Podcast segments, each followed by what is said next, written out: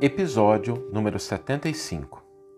A frase para nossa reflexão de hoje é: À frente de quaisquer empeços, acalma-te para pensar e pensa o bastante.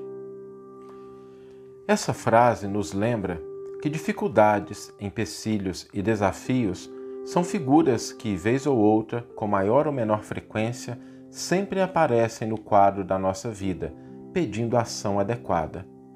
O que ocorre em muitas dessas circunstâncias é que, pela falta de reflexão ou pela impaciência, acabamos por agravar a situação, seja por não compreendê-la ou por olvidar, por esquecer, possibilidades de solucioná-la. Por isso, é sempre importante refletir, analisar e não se desesperar diante de ocasiões desafiadoras. A solução buscada pode estar ao nosso lado, mas se não olharmos na direção correta, ela passará despercebida. Portanto, não vos inquieteis com o amanhã, pois o amanhã se inquietará consigo mesmo.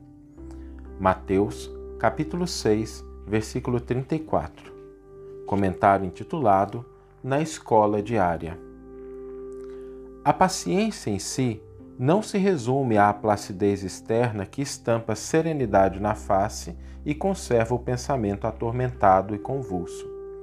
Indubitavelmente, semelhante esforço da criatura na superfície das manifestações que lhe dizem respeito é o primeiro degrau da paciência e deve ser louvado pelo bem que espalha.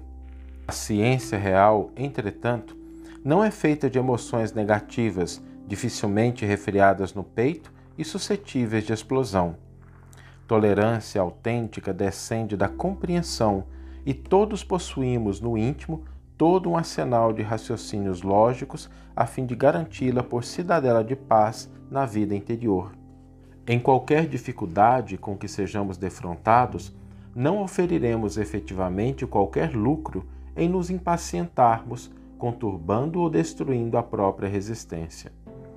Muito aluno digno perde a prova em que se acha em curso o ensino, não pela feição do problema proposto, e sim pela própria excitabilidade na hora justa da promoção. Recordemos que a vida é sempre uma grande escola. Cada criatura estagia no aprendizado de que necessita, e cada aprendizado é clima de trabalho com oportunidade de melhoria. Desespero é desgaste, irritação é prejuízo antes do ajuste. Reflete nisso e, à frente de quaisquer empeços, acalma-te para pensar e pensa o bastante, a fim de que possas acertar com a vida e servir para o bem. Que você tenha uma excelente manhã, uma excelente tarde, uma excelente noite e que possamos nos encontrar no próximo episódio. Um grande abraço e até lá.